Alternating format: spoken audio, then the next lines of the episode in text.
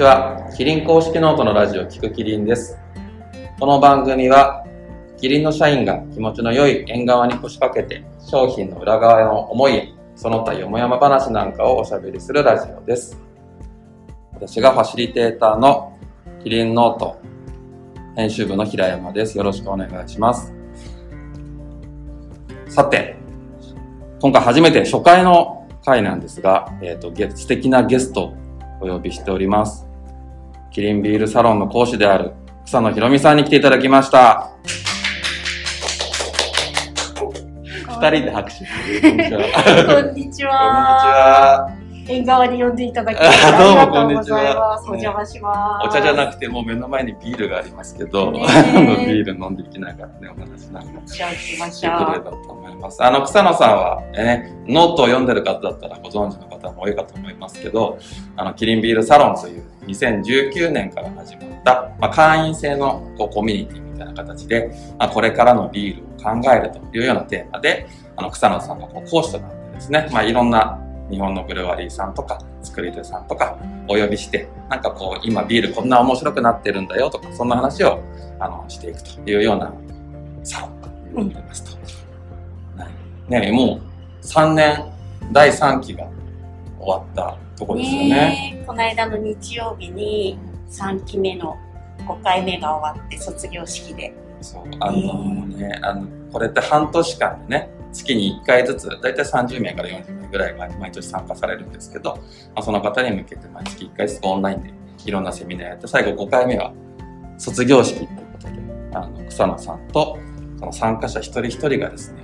今私が好きなビールを語り合いながら、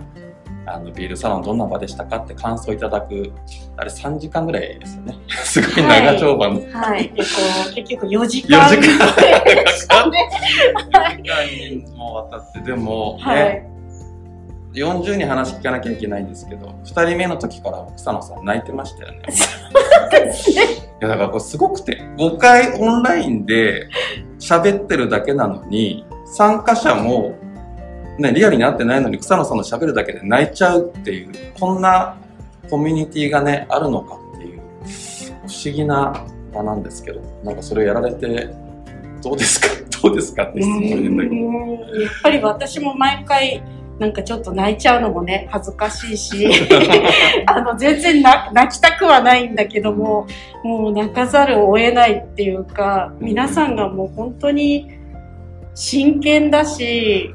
本当にビール愛を語ってくださるからもうその話を聞くと本当にパーッとその人の暮らしぶりっていうかそういうものが広がっちゃうとうんやっぱ泣きますよね。泣いちゃいますよね。うん、嬉しくて、あの、本当感動しちゃいます、毎回。はい。ねなんか、Facebook グループのね、あの、キリンビルさんはあるんですけど、まあ、そこでもね、終わった後からね、コメントで、佐野先生ありがとうございましたってコメントがあってね、みんなここで今度仲良くなっていきましょう。って、どんどんこのビールの輪が広がっていく素敵なあのサロンですというところなんでね、まあ、そのサロンをずっとこう、主催者として、もう3年間やられてる草野さんが、今日は来ていただいてまして、まあもうビールのプロ中のプロといいますか、あの変態なぐらいビールを知ってる方なので、あの、初回の今回はビールについてあれこれちょっと聞いていこうかななんて思ってますので、よろしくお願いします。よろしくお願いします。ちょっとね、なんかもうビールがたくさんここ並んでるんで、うん乾杯をね、先にしちゃいましょうか。はーい。僕は一応今回初回ということで。歴史のあるキリンラガービールをちょっと手に取ってお平山。さんといえば、キリンラガービールですから。あの、ノートにもたくさんキリンラガービールの記事が出てるんで、皆さんね読んでください。じゃあ、グラスに注ぎますか。これはは、草野さんは何ですかい私はですね、ベアレン醸造所さんのですね、ミッケラーとのコラボのものになるんですけども、はい、こちらを今日はクールシップで作ったビエナ、これもラガータイプのものですけども、ビエナラガーですね。これね、あの、第3期は4回目でしたっけね。はい。ベアレンの島田さんがお話しいただいて、地域とビールということで、はい、とても感動的なお話いただきましたけどね。そうですね。あと大体いつも3月ぐらいになるとやっぱり東北のビールを中心にうん飲み始めたいなって思うんですよね。やっぱり震災のこととか、あの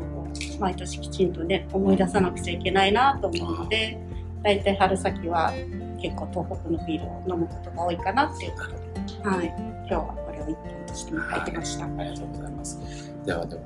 乾杯しましょう。はい、乾杯。乾杯音、音が。なった。ありましたね。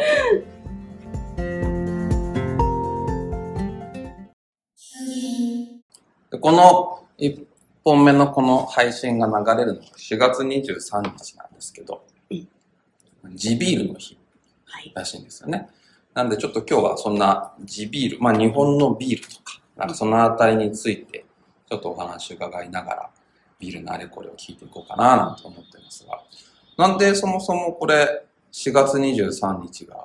地ビールの日なんですかね？ねえなんかちょっとピンとこない感じもしますけども、うんあの日本地ビール協会っていう団体さんがあるんですけども、うんうんうん。あのこの団体さんが、まあ、制定したというか決めたのが4月23日ということなんですよね。うん決めるまでの経緯としてはあの募集でいまずいつがいいですかって地ビールの日を作っていこうっていうふうにあたって、うんうん。いつがいいですかっていうことで募集をかけたようなんですね。そういう公募制だったんですね。はい。はい。決まったんじゃない、はい。はい。それうんで、4月23日がいいんじゃないかっていうところに落ち着いたそうなんですけども、うん。その理由としては、うんうんあのー、4月23日って本当にビールにとってすごく歴史的なことというか、大切な日にちでもともとありまして、はい。はい、あのーまあ、今のドイツのね、ビール純粋令の、あの、ベースとなるバイエルンで、えーまず発令されました、ビール純粋令が発令された日というところで、うんうん。そこにちなんで、まあ、この4月23日がいいんじゃないかということになったということを、はい、うんうん伺っております。そこはもう本家、本元にちょっとねね、あの、うん日本のビールも習っていこうということえ。で、うんうんうんうん。ね、この4月23日。ねえ、世界最古の食品に関する法令とも言われているビール純粋令のえー、そうなんですか？そうそう、そうなんです、そうなんです。なので、きっとね、あの、こういった日本のビール文化、地ビール文化も長く続くっていうことを願ってみたいな勝手な解釈しましたけど。いや、大事なはい、ね。すいません。かなーなんてね、思いながらあとってもふさわしいなーなんて思いましたね。うん。これ、純粋例っていうのはなんかあれですよね。作り方のこう、決め事みたいなことなんですね。そうです、そうです。はい。あのー、ビールには、あの、麦芽とホップと水、ね、はい。あ、酵母、今は酵母も入ってますけども、を以外はあの使っちゃダメですよというですね、うんあの法令なんですけども、はい。そう考えるとね、まあ確かに僕もドイツ旅行行ってビール飲みましたけど、うん、やっぱその麦感というかね、うん。ちゃんとモルト感ですかね、はい。あとホップのバランスみたいなところ。が、やっぱ日本のビールと少し近いね、あの楽しみ方をされてるなぁなんて。本当そうですよね、うん。うん。日本のビール文化はドイツからやっぱりすごく影響を受けてますので、うん。日本人にとってもすごくね、馴染みがある味っていうかね、うん。何を飲んでも美味しいってね、本当感じですよね。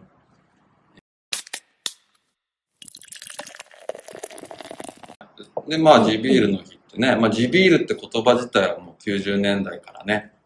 日本も、まあ、いくつもポコポコとね、こう日本のブルワリーが立ち上がって、一旦ね、こう地ビールっていう言葉自体は、一旦こうなんか小さくなっていったような感じはしたんですけどね、またこのクラフトブルワリーって言葉でちょっと名前が変わって、ここ最近すごく日本でもね、ブルワリーが増えてるなぁなんて思ってますし、この特にねビリ、ビールサロンでもそんな話をよく聞いてますけど、ね、このどのぐらいからですかね、この日本のクラフトビール市場といいますか、こうブルワリーさんが増えてきたの、なんかこう、ね、ずっとこう見られてきた草野さんが、このタイミングぐらいからすごく盛り上がってきたなとか、そんな昔から知らないんですけど、あの、一応地ビール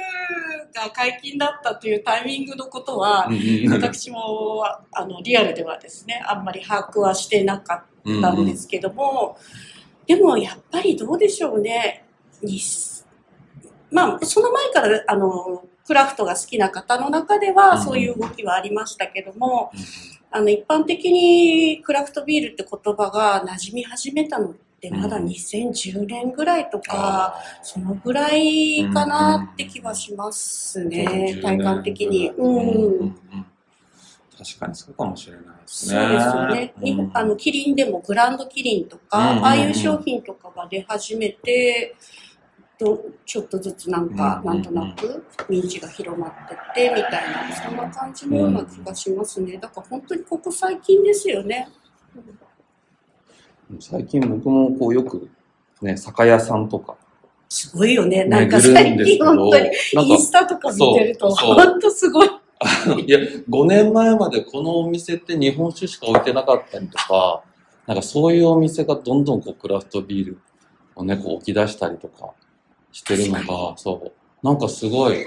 それもここ数年、その今5年前ぐらいからみたいな話もありましたけど、うん。また最近ここ2、3年なのかな、でまたちょっとね、こう日本のブルワリー、特にそう、しかもこう置いてるビールが海外のクラフトビールっていうのはもちろんあるんですけうんど、日本のクラフトビールでね、こうエチケットっていうんですかね、こうデザインもすごいかっこいい、アメリカナイズとされたようなものがどんどんどんどん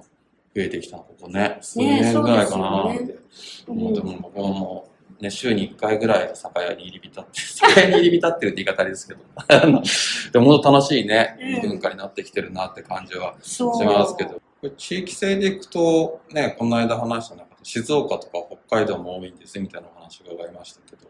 そうですね。ううんん。エリアで言うと、今ね、あの、県、県でなんか盛り上げようとしてる動きが出てるっていう点で言うと、やっぱ静岡かな。県で、そうそうそう。えー、面白い。あの、なんか、ブルワリーさん同士で連携して原料の調達を、あの、しようかとか、そういう動きなんかもあるみたいだし、数そのものもすっごく多いですよね。うん。んそれこそ、サロンの、あの、メンバーの、第1期メンバーの磯貝さんが、あの、イラストを描いたうん静岡のクラフトビールマップとか、はいそういうのも出てるぐらいなので、はい、あの、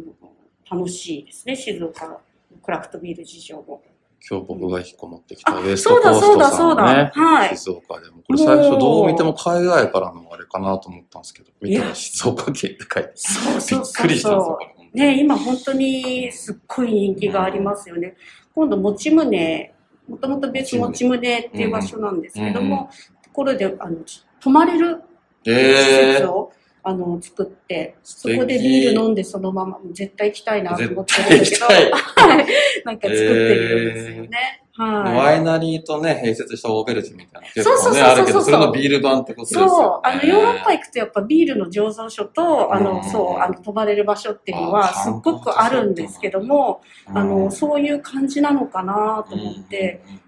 こりゃすごくいいなと思って注目してますね。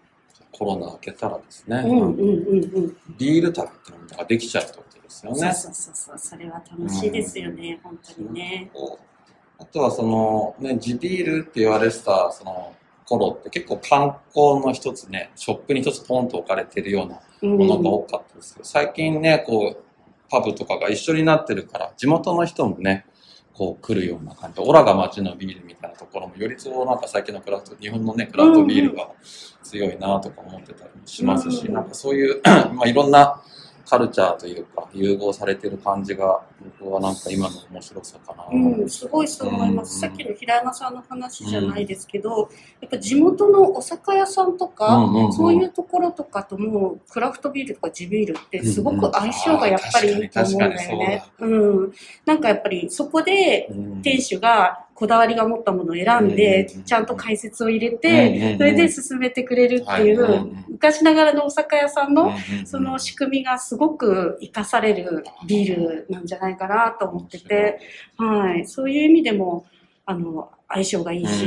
地域と地元っていうのはすごく相性がいいんじゃないかなっていうふうに思いますね。真の意味でのね、地ビールって感じがしますよね。うん。いや僕、日本の地方とか旅行すると、大体その地域のスーパーマーケット行くんですよ。うんそこの、なんか、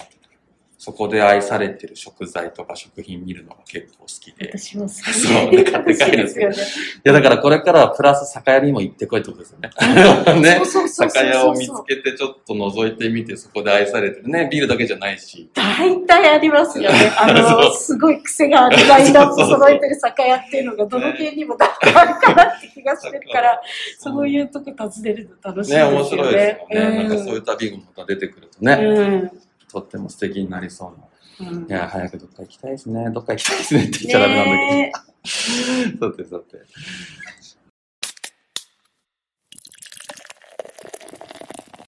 そうそう、今日はですね、あの、ビールの会ってことで、その、ビールについてこう草野さんに、あ、ちなみに草野さんはビールサロンではビアマザーと呼ばれてますんで、あの、第一期生の方がですね、あの、ビールの母のような存在だとビアマザーと名付けられたんですけど、ビアマザー草野さんに、なんかいろいろビールのあれこれ聞きたいな、みたいな結構こう、コメントいただいてまして、うん。ちょっとそんなお便りをちょっと今日はね、一つか二つぐらい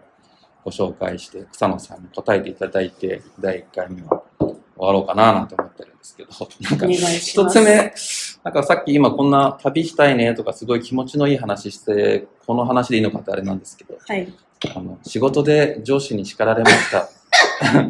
楽しい気分になって今日は忘れたいので、飲んだら歌って踊り出したくなるようなめでたいビールを教えてくださいっていう、すごい面面白い質問が、あ、これね、な、な、なんかシーンでね、こう来るのって、なんかビールってどうしても食事と合わせるものとかね、とりあえずビールみたいなのがありますけど、本当にさっきも話したように、クラフトビールをいろんな多種多様なね、ホップとか味わいとか、あとさっきのストーリーみたいなのも感じるビールが出てきてると、なんか、こういうシーンに合うものみたいな、こうセレクションするというか、選ぶビール、あえて選ぶビールみたいなのがどんどん増えてるなぁなんていうのも、そんな背景もあって、多分こうきっとこの方は、そのビールの背景を知った上で、こういう時だったらどんなビールでうん。過ごしたらいいんだろうっていううん。ことだと思うんですけど、でもなんか、いいご質問だなっていうふうに思いました。なんか仕事で上司に叱られてうん。落ち込んでますっていうのだと、うんなんかちょっとその落ち込んだ気分の時は、うんうん基本的にお酒はあんま飲まない方がいいかなっていうふうに思ってるんだけど、この人あげたいあっていうことで、ねうん、ご質問なので、これはすごくいいなというふうに思いました。で、楽しい気分になって、なんかあります？平山さん。こういう、こういう、いや、僕ね、うん怒られたりへこんだりしちゃうと、そうね、僕も渋い気持ちに逆になっちゃいたい方だから、あんま、こう上がるビールみたいな、スカッとするみたいな。ね、でもまあ確かにビールがスカッとする要素もありあったりしますからね。まあね、本当そうですよね。うんあの、そう思います。まあ、テキーラとかね。そうですよ。ビールもはやビールじゃないけど。飲んでっていうのも、私でもあの、ちょっとそういう、実際に落ち込んだ時にですね、うん。友達に、あの、本当に連れてかれて、ブラジル料理屋にはいはいはい連れてかれてまあ、はまずはテキーラ飲んだらどう？って言われたことありますけど持ちが上がる場所に行くっていうのは一つあそうるかそうそうそうそうもしれないですね。。そう。ビールっていう点で言ったら、やっぱりなんか陽気なビールがいいかなっていうふうに思いますのであんまり重たい味わいのビールとかっていうよりも爽快な、はい軽快な感じのものがいいかなっていうところで言うと、レッドストライプとか、あとはまあコロナとか、ハイネケンとかあの辺もいいいいかなって気がしますよね。うん。なんか、リセット感があるっていうか、もう何でもいいわ、みたいな感じになるっていうかね、そういう感じはしますよね。うんうんうんうん。確かにすっきりする気持ちそうっていのそううそうそう。がねあるかもしれないですね、今日ちょうどこのレッドストライプなんかも、あそれがそれなんですね。かわい。いかわいいですよね。うん。うんうんジャマイカで、あの、飲まれている。あもう陽気ですね。そうなんです。そうなんです。ジャマイカの三大名物、なんだと思います？ジャマイカの僕はこ三の間クールランニングの映画見たばっかりだからうん。ボブスレーと言っちゃうんですけど違うんですよ。あ、ボブス、そう答えもいいいいですね。うん確かに。違うんでしょ。でも何ですか？浅見三大って。えっ、と、レゲエと、あそっかレゲエかそっかそっか。音楽。うん。ブルーマウンテン？キリマンジャロ？どっち？ブルーマウンテン？だね多分。皆さんブルーマグってください。ブルーマウンテンですね。うん。とうんこのレッドストライプって言われてるぐらい、馴染んでるんですね。すごく馴染みがあるんあです知らなよね。かった。はい。そうね。。私これほ本当にもともとなんで知ったかっていうと、ジャマイカ人の友達がみんなこれ飲んでたので、それで知ったんですけども、あの、本当にフェスとかで。飲まれてるような、そういうタイプのビールですよね。うん。じゃあ、なんかね、踊り出したくなるんだったら、ジャマイカの音楽かけて、うんレゲエかけて、レッドスライプを飲むといいですいうのがいいね。んじゃないかと。一つ一つのおおすすすめというところで、いい感じに締まりました。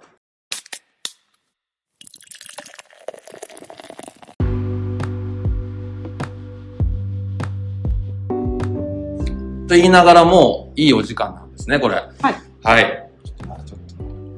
まだまだ質問はあるみたいで。実はこれ、まあ今日は初回なんですけど、次も、あの、草野さんにご登場いただいて、ビールのあれこれ聞いていこうなと思ってますんで、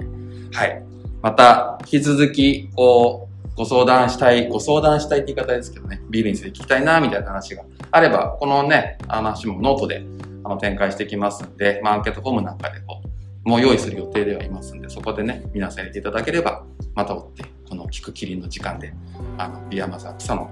お届けしたいな、なんて思ってます。はい。まあ、次は、ちょっとまだ、えっ、と、時期はこれから決めますが、えっ、と、ぜひお楽しみにしていただければと思います。では、初回はこの辺で失礼します。ありがとうございましたあ。りがとうございました。